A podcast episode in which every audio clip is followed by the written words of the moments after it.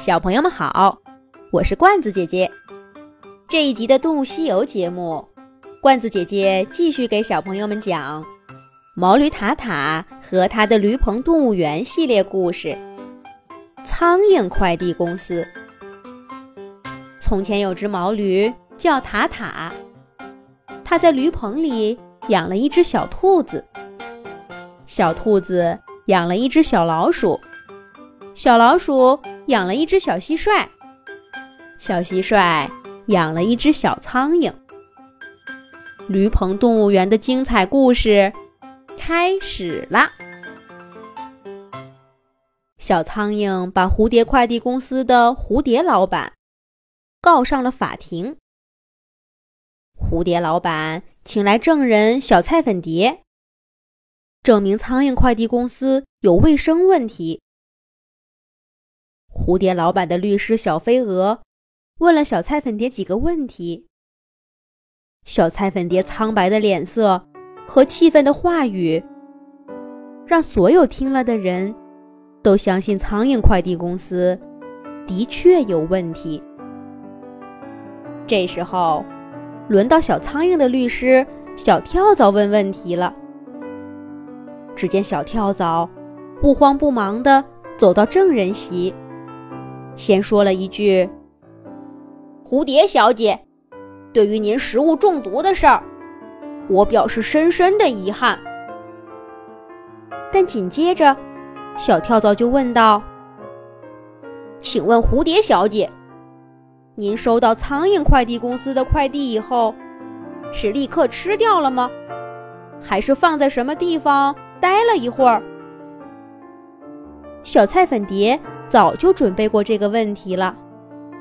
他不慌不忙地回答说：“我回去以后，先是把菜籽儿放在桌子上，去洗手，然后又去厨房里准备了一下，才吃的菜籽儿。”跳蚤律师微笑着点点头说：“所以，蝴蝶小姐，我们可以认为，您一回家。”就吃掉了这些菜籽儿，对吗？那么，请问，您是一个人吃的，还是家里面有其他伙伴呢？小跳蚤还没说完，飞蛾律师就跳起来喊道：“反对，法官大人，这个问题与本案无关，证人不需要回答。”小跳蚤转过头看向螳螂法官，一字一句地说道：“法官大人，在苍蝇快递公司把菜籽儿交给菜粉蝶小姐以后，还有没有其他人接触过菜籽儿？关系重大，我需要问这个问题。”螳螂法官想了想，点点头，敲了一下小锤儿，大声说。反对无效，请证人回答问题。小菜粉蝶这时候也想好了问题的答案。他看着跳蚤律师的眼睛，回答说：“我记得那天，蝴蝶老板忽然来找我玩儿。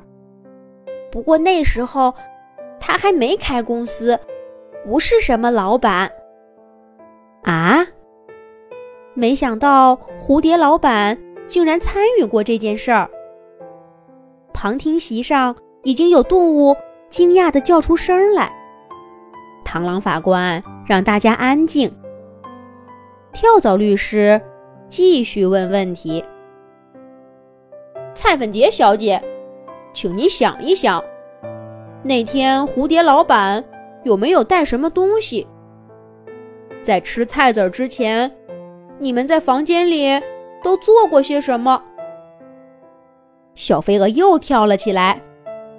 反对，法官大人，这个问题跟本案没有一丁点儿关系，请您。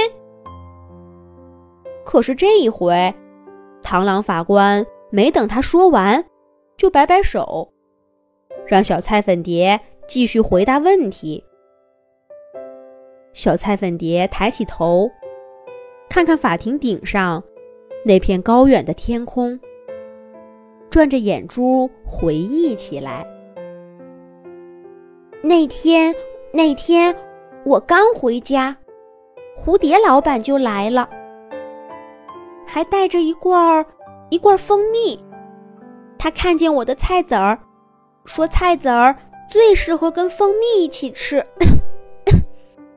我也很高兴，就把菜籽儿放下，让他坐着等一等。我去厨房里舀出两勺蜂蜜，放在小碟子里。出来准备跟他一块儿吃，结果他说忽然有事，就就走了。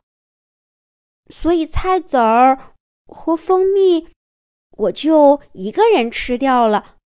啊！啊？难道这是事情发生以后，小菜粉蝶第一次认真的回忆？